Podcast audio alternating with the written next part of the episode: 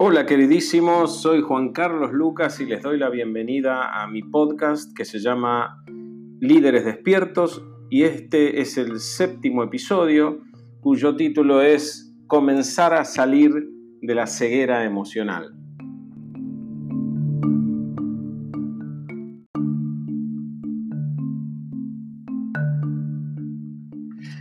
Al comenzar a explorar nuestro mundo emocional, el mundo de nuestra emocionalidad, podríamos hacer una primera distinción en términos de cómo abordamos ese mundo emocional. Por un lado, podríamos distinguir la inteligencia emocional, o sea, la capacidad de hacer distinciones en mi emocionalidad, de hacer discernible mis emociones o discernibles mis emociones. Y por otro lado está la competencia emocional, que es la capacidad de movernos efectivamente al navegar nuestras emociones en la vida cotidiana. Hoy vamos a hablar más bien entonces de la inteligencia emocional, de las distintas maneras de hacer inteligible nuestra experiencia emocional. Y entonces cuando hablamos de, distintas formas de sentir, entre comillas, cuando decimos siento, podemos estar en distintos dominios. Uno de esos dominios es el de las sensaciones. Las sensaciones se asocian con los cinco sentidos. Entonces, sensaciones son, por ejemplo, el calor, el frío, lo rugoso, etc. Lo sensorial, lo asociado con lo sensorial. Ese es un plano de distinción del sentir.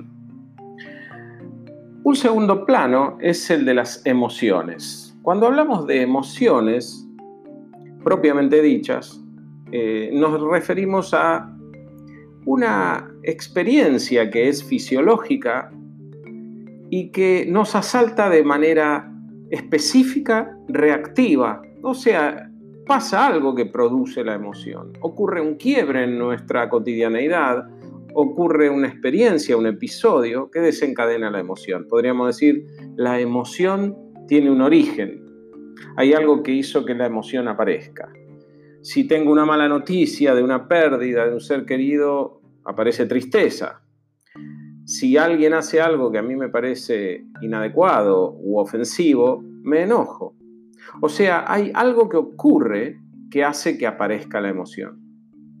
Una vieja anécdota decía, si va una persona eh, poco experimentada y no conocedora de un lugar como una montaña o una región y va con un guía, probablemente la aparición de un animal como una serpiente puede generar un gran miedo en esa persona. La persona dice, uy, ¿qué va a pasar? ¿Me va a picar? Etcétera. Sin embargo, el vaqueano, el guía, casi que ni siquiera la mira, ni siquiera repara, ni dedica demasiado tiempo a la aparición de este animal, casi que sencillamente sigue adelante porque conoce a ese animal y tiene experiencia y sabe que no hay ningún peligro. Entonces, es interesante ver que la emoción implica una interpretación que le da origen. Por ejemplo, en el caso del miedo, algo malo podría pasar aquí. Hay un peligro aquí. Entonces, diferentes personas ante un mismo hecho tienen diferentes emociones porque tienen diferentes interpretaciones acerca de la circunstancia por la que atraviesan.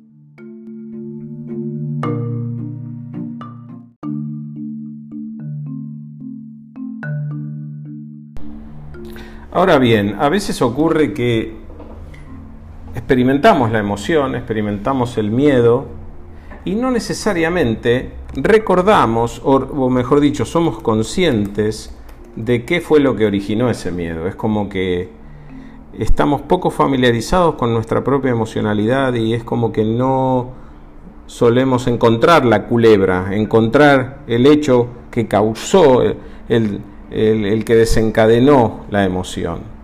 Entonces, hasta aquí hemos distinguido formas de sentir, sensaciones corporales de los sentidos, emociones propiamente dichas como eh, un emergente que tiene una manifestación fisiológica, eh, esta emoción de miedo reactiva a partir de un hecho que ocurrió, también tiene una manifestación en el cuerpo, por ejemplo, pueden acelerarse las pulsaciones, puede eh, haber un cambio en la respiración, etc. hay una manifestación fisiológica y un impulso emocional que es fisiológico. Obviamente también la emoción se expresa en una cierta propensión a hacer determinadas cosas u otras. Por ejemplo, instintivamente podemos escapar de la culebra, también puede pasar que, o, también podemos asociar la emoción a la dimensión que mencionábamos antes, que es la dimensión interpretativa. Entonces, tengo un cuento acerca de lo que está pasando. Algo malo puede pasar porque este animal puede ser venenoso y me puede morder. Esa es una interpretación. Entonces fíjense que la emoción se expresa simultáneamente en tres dominios. El dominio del impulso fisiológico, el dominio de la acción que se desencadena a partir de esa experiencia y el dominio de, las interpretaciones que la desencadenaron. Podríamos decir que las interpretaciones son lo que subyace a la emoción y lo que la sostiene como tal.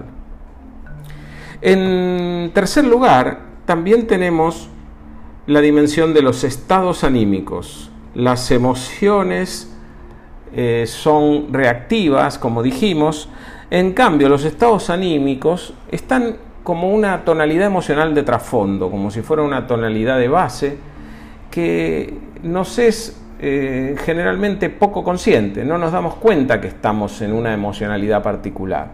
Esa tonalidad de base, esa disposición ante el mundo, esta disposición ante el futuro, ante las posibilidades, es lo que llamamos estado anímico, estado de ánimo.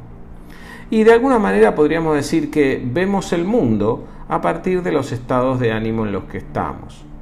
De alguna manera, los estados de ánimo colorean nuestro horizonte de posibilidades. Por ejemplo, una persona que está en un estado de ánimo de resignación puede que eh, no vea ninguna posibilidad para sí en el futuro, porque dice, bueno, esto es así, nada va a cambiar, no hay nada que podamos hacer para cambiar esta situación. O una persona en un estado de ánimo de resentimiento puede decir, bueno, evidentemente nuevamente vamos a sufrir el mismo maltrato o la misma injusticia de la que fuimos objeto tiempo atrás o años atrás. Hay una interpretación que me dispone de una manera particular ante el mundo. Entonces hay estados de ánimo que nos limitan, hay estados de ánimo que nos potencian. Hay un estado de ánimo de resignación, también hay un estado de ánimo de ambición. Obviamente, también los estados de ánimo son soportados por marcos interpretativos que tenemos. Hay una circularidad entre la emoción en la que estoy y la interpretación en la que estoy, y de alguna manera configuran nuestros horizontes de posibilidades en la vida. Por eso es tan importante poder cultivar los estados de ánimo que nos den el poder de vivir la vida que queremos vivir. Y en última instancia esto implica transformar nuestras interpretaciones y esto implica a su vez transformar las conversaciones en las que participamos o entrar en espacios de conversaciones que nos permitan cultivar los estados de ánimo o emociones que nos parecen pertinentes. Un ejemplo que siempre doy es el de los emprendedores, que se juntan entre ellos para hablar de todas las posibilidades que hay. Invitan a emprendedores exitosos para que les cuenten las posibilidades que ellos vieron y cómo las eh, llevaron a la realidad. Y de esa manera cultivan un estado de ánimo de ambición, de resolución, de protagonismo, etc. Eso es eh, central como gestión emocional en un, líder, ¿no? Un líder podríamos decir que es un articulador de estados de ánimo poderosos. Entonces, hasta aquí estamos distinguiendo sensaciones, emociones y estados de ánimo. Por último, hay una dimensión, algunos la llaman afectos, otras sentimientos, que son constelaciones de varios elementos mucho más complejos, ¿no? emociones, estados de ánimo, eventos, eh, eh, la conexión con la emocionalidad.